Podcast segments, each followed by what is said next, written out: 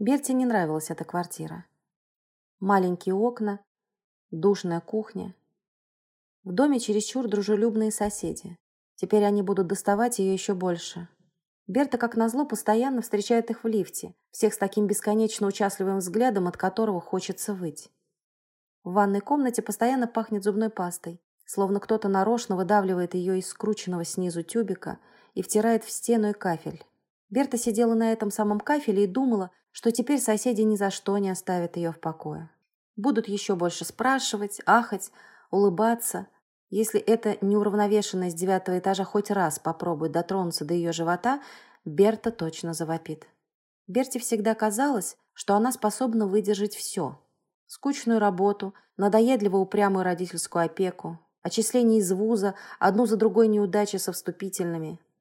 Все твердили ей, какой простой этот словацкий язык. Но Берте он никак не давался, если бы они только переехали раньше.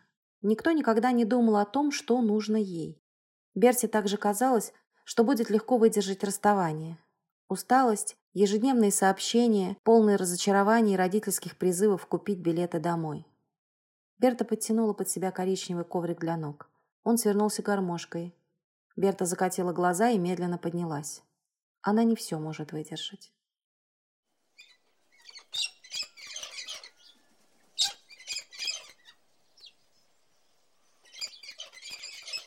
Опустилась в большое кресло, стала наблюдать, как скачет по клетке желто-зеленый попугай. Берта протянула ему белую пластиковую полоску. «Заберешь его?»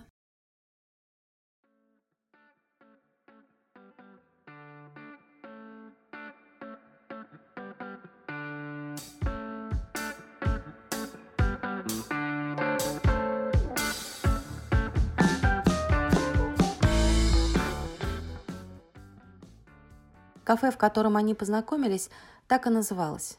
Кафе. Красная табличка с неоновыми буквами. Берта отмечала сдачу проклятого мотурита с третьей попытки. Потерялась в толпе и уже не могла ловко выскальзывать из рук чересчур настойчивого парня с зализанной челкой. Два друга вывели ее на улицу и отослали незнакомца танцевать в соседний зал.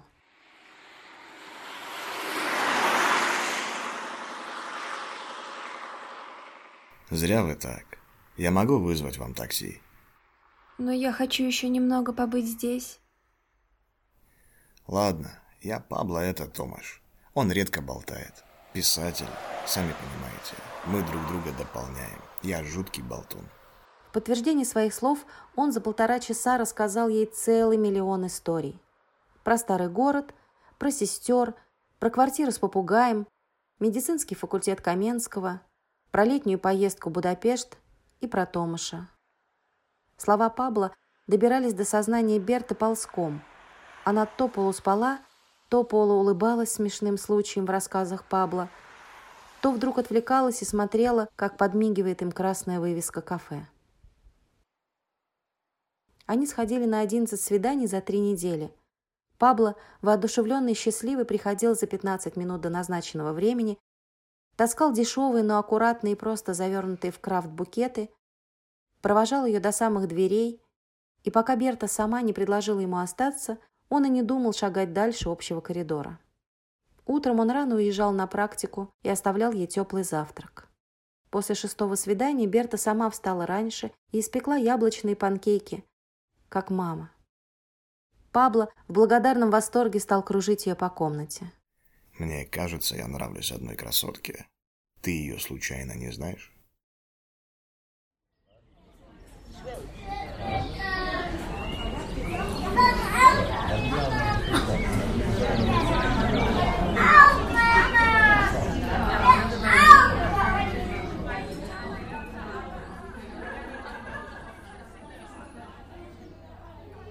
И что мы будем делать?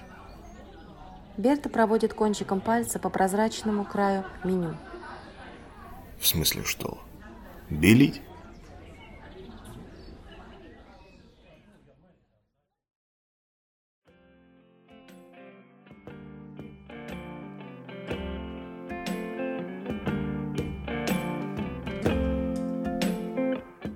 И они белили. Превратили старый кабинет в детскую комнату. Замечательно, что здесь большое окно. Мой папа работал здесь до самого последнего дня и отдыхал только у этого окна в своем кресле. И это кресло, кстати, оставлю, если ты не против. Оно, конечно, немного выбивается из основных цветов в гостиной, но так жаль его выбрасывать. Здесь потрясающий воздух, не надышишься. И на машине до Братиславы быстро. Я, конечно, возьму пару дополнительных смен, но постараюсь приезжать как можно раньше. И обязательно познакомишься с мамой. Ее почти не тошнило. Она только стала ужасно сентиментальной. Плакала на рекламе Икея, часами переживала из-за соседских маленьких котят. Через пару недель после переезда Берту стала преследовать идея, что Пабло ей изменяет. Она стала искать этому подтверждение, прислушивалась к его редким звонкам, следила за его движениями и вещами, но так ничего и не разглядела. Потом эта мысль ушла, и Берта стала думать о том, что обязательно растолстеет и никогда не вернется к своему весу. Потом ей вдруг взбрело в голову в два раза чаще ходить к врачам.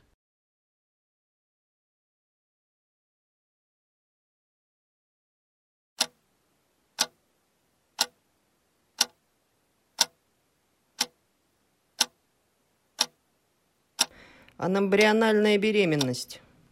Врачом Берты была вечно уставшая, крашеная в рыжей женщина, которая постоянно шмыгала носом и в каждой фразе к месту или наугад вставляла «так». У нее было миллион интонаций «так». Задумчивая, подводящая итоги, неуверенная и утвердительная, успокаивающая и предупреждающая. Какая беременность? Не развивающаяся. Так. Плотное яйцо есть? Так. А эмбриона нет. Ребенка не будет? Так, надо делать чистку. Приходите через неделю с полотенцем и тапочками. Так? Берта потом часто вспоминала тот день. Чувство, за которое она возненавидела себя. За которое не переставала корить себя, по крайней мере, пыталась это делать. В момент, когда она вышла из кабинета врача, Берта подумала «Слава Богу».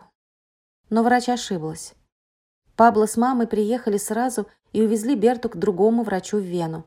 Он не говорил так и не шмыгал носом. У него были холодные руки и ласковый прищур глаз. Мне очень стыдно, что вас так напугали в другой клинике. Эмбрион есть, просто срок еще маленький. Вы молодцы, что привезли ее. Может быть, вам стоит приходить ко мне? Оформите сейчас в регистратуре. С эмбрионом все в порядке. Маты будет делать резиновую змею для буквы «С», Веронику сырную «Ц», а я простой рисунок принесу. Нет, так нечестно. Ева изо всех сил толкнула коробку с карандашами, Пабло расстроенно посмотрел на свою разрисованную полосками картонную букву «Л». Ладно, родная, не кричи. Мы что-нибудь придумаем. Пабло нашел старую лампочку от какой-то игрушки. Смотри, у нас будет маяк. Они склеили из плотного картона каркас, спрятали внутрь весь незамысловатый механизм. Из кальки Пабло вырезал окошко, через которое лампочка светила, как будто прожектор настоящего маяка. Слово хоть запомнила? Lighthouse, маяк. Умница. А теперь давай раскрасим вместе каркас. Перед сном на потолке зажигались белые звезды-ночники. Пабло укладывал Еву, брал с ней слово не приходить посреди ночи и не ложиться спать в дедушкино кресло. Я попробую заснуть здесь. Меня мама с фотографией охраняет. Пабло улыбнулся, но не посмотрел на фотографию. Он выключил в себе Берту, чтобы не умереть от тоски. Надо было заботиться о дочери, надо было сделать для нее все, что в его силах. Ему мешало только то, что маленькая Ева была точной копией своей мамы. Большие глаза, темные мягкие волосы. Она упорно не хотела носить стрижку длиннее каре. Мама всегда смотрит на меня. Что, милая? Она на небе? Так все учителя говорят. Если человек умер, Значит, теперь он смотрит на нас с неба. Думаю, это глупо. У нее наверняка очень много других дел. Не будет же она целый день сидеть на облаке и смотреть, как мы завтракаем или едем в школу. Она здесь, в сердце. Будешь ее беречь? Ева кивнула и накрылась одеялом. Да, тогда мы спать. На потолке загорелись белые звезды. Пабло закрыл за собой дверь, вышел из детской и снова подумал, что он, наверное, очень плохой врач, если не смог спасти Берту от того, что случилось. Ничего не смог разглядеть, ничего не почувствовал. Разве он не должен замечать это в людях? Пабло спустился по лестнице, с каждой ступенькой все отчетливо и внушая себе, что теперь самое главное в его дурацкой жизни – это уберечь маленькую Еву. Уберечь от всего – от больного пространства, которое осталось после Берты, от всего, что ей может навредить. И самое главное – от правды.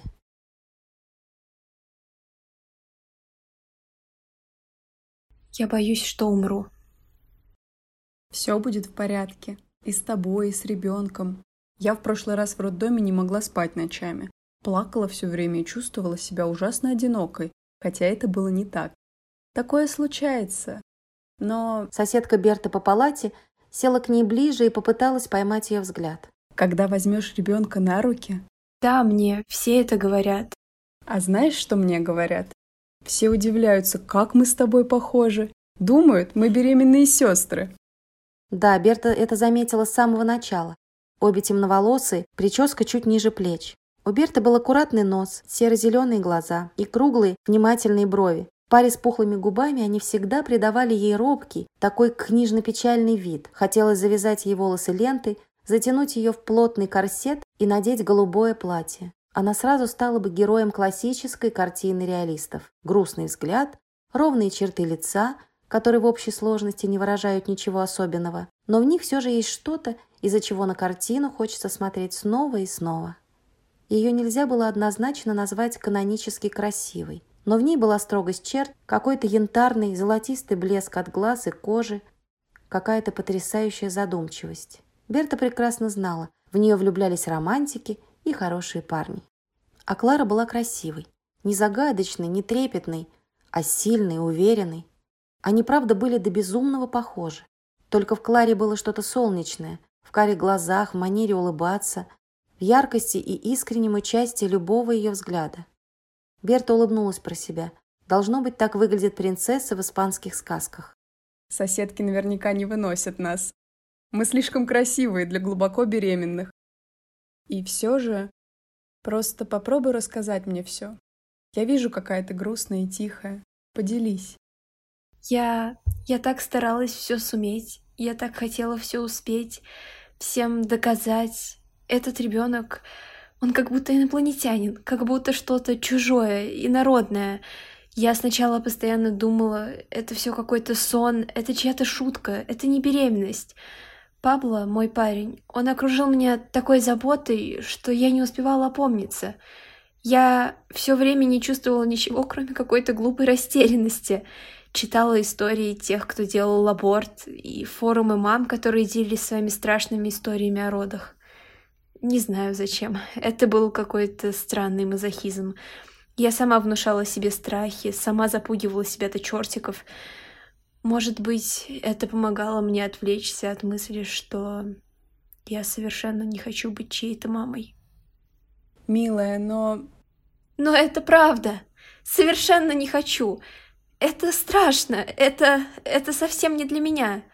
Я не готова к тому, чтобы моя и до того какая-то невыносимо глупая жизнь стала еще хуже. Снова возвращаться в школу, заниматься уроками, таскаться по врачам, учиться что-то готовить. Я не смогу вырастить из этого ребенка ничего хорошего. Правда, не смогу. Вот Пабло, он сможет. Он такой хороший. Она осеклась и замолчала, как будто поняла, что наговорила лишнего. Клара смотрела на нее с какой-то смесью понимания и испуга, гладила ее по руке. Берта резко выдохнула. Ведь в жизни всегда так, да? Те, кто годами пытаются зачать, больше всего этого достойны. У них ничего не получается. А те, кому это совсем не нужно, для кого это совсем не вовремя, у них рождаются дети. И этих маленьких людей не любят так, как нужно. Это же должна быть такая любовь огромная. Ее не может быть у того, кто думал об аборте. Прости, я не могу больше говорить. Забудь. Oh, the weather outside is frightful, but the fire is so delightful. Привет, рождественская именинница. Как несправедливо. Родиться в сочельник. Не трави душу, умник. С вас двойные подарки. А кто всегда говорил, что подарки это не главное? Я передумала. А ты уже тройной подарок заработал. Надписи на черных досках над стойкой были разрисованы острыми листьями и красными ягодами. Рома постарался.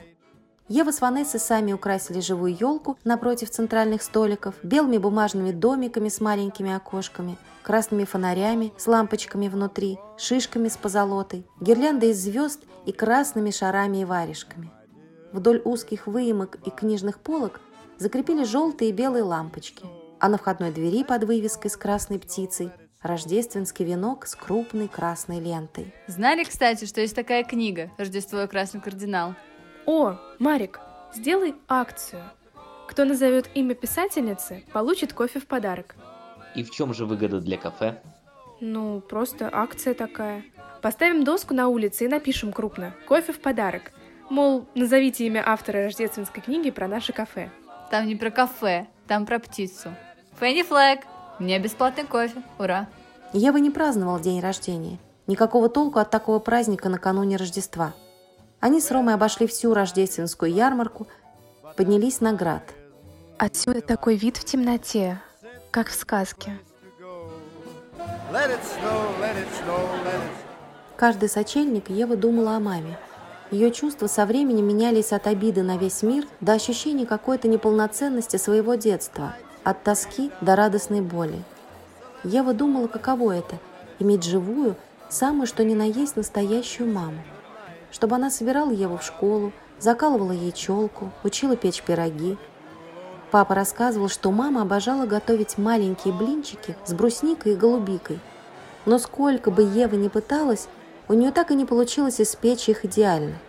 И больше всего на свете она жалела, что у мамы нет места на кладбище. Папа объяснил, что маму кремировали, как когда-то и других членов семьи, а родственники жили в другой стране, и папа не поддерживал с ними связь. Чем старше становилась Ева, тем больше сомнений у нее возникало по поводу истории маминой смерти. Ну, пойдем, замерзнешь. Ева улыбается Роме, кивает.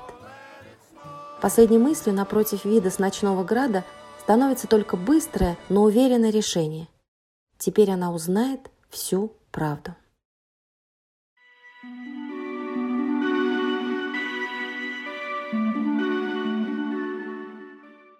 Когда она уходила, было очень солнечно. Такая белая погода, в которой есть только запах света и теплые тени от снега. Берта наблюдала за их метаморфозами, пока ждала машину. В те самые объяснимо важные, едва ли не роковые моменты нашей жизни мы совсем не похожи на героев фильмов. Никакого дождя, фортепианных нот и крупного плана, только теплые светлые тени. Хотя, пожалуй, Снег Братиславе накануне Рождества само по себе важно. Берта в такие моменты хотя бы вспоминала о зиме. А с этого дня, дня запаха света и редких сугробов, она будет помнить всегда о снеге, который видела, и о ребенке, которого больше не увидит никогда.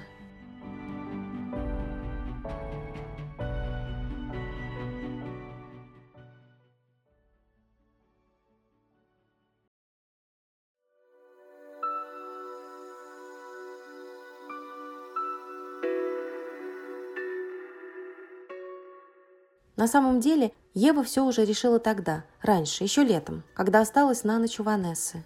Их совсем уже старый Колли сидел под кухонным столом, когда она наклонилась к нему, чтобы погладить. И тогда она все увидела. Все, что было на той кухне. Все, что было у семьи Кац. Сначала Ева подумала, что это случайные картинки, но потом все стало совершенно ясным.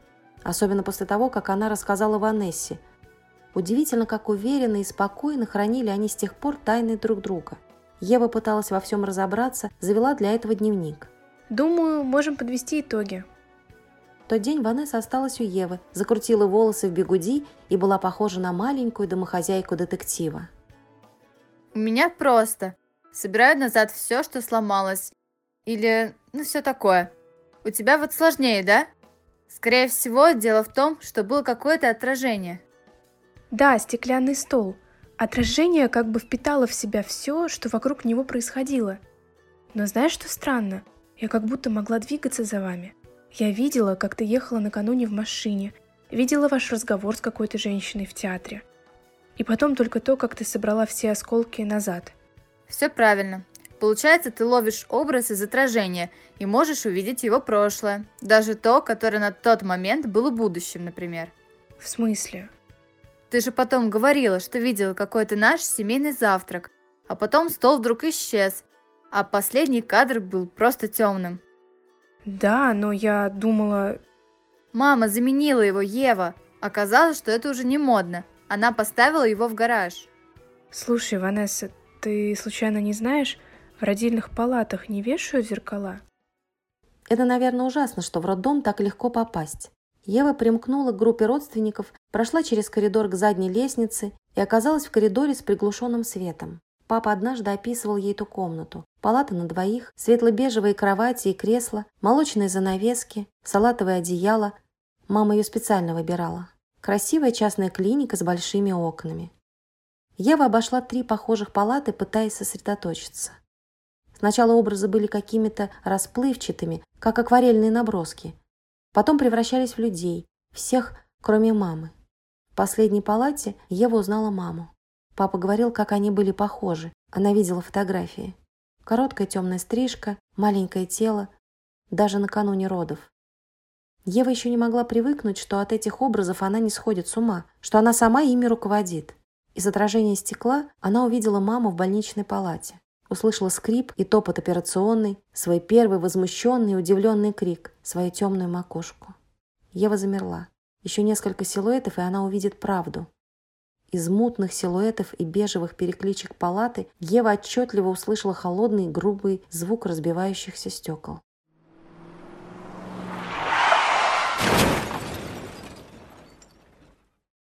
И женщину с короткими темными волосами, которую вытаскивали из-под обломков машины. Девушка, что это вы здесь? Простите, я тут родилась. Родилась или нет? Давай-ка, Сейчас сюда привезут уже, выходи!» Папа никогда ей не врал. И ее мама умерла. Ева вышла из родильного дома, опустилась на холодную скамейку и беззвучно зарыдала. Эпилог. В тот день одиннадцатилетний Марик плохо спал. Когда через 200 километров от его спальни грузовик заскользил по холодной трассе, он несколько раз перевернул подушку – когда две машины на полной скорости въехали в длинный кузов, он проснулся и увидел, что еще только начинает светать. И когда он в звучании стекол и скрипа стал сиротой, снаружи была тишина и снег. Белый, крупный, живой и такой редкий для декабрьской Братиславы. Марик стал снова засыпать, еще не веря, что в Рождество будет снег. В тот день Берта рано утром закрыла кафе и поднялась в квартиру на три этажа выше, чтобы выспаться а женщина, которую называли в роддоме ее точной копией, погибла на австрийской трассе.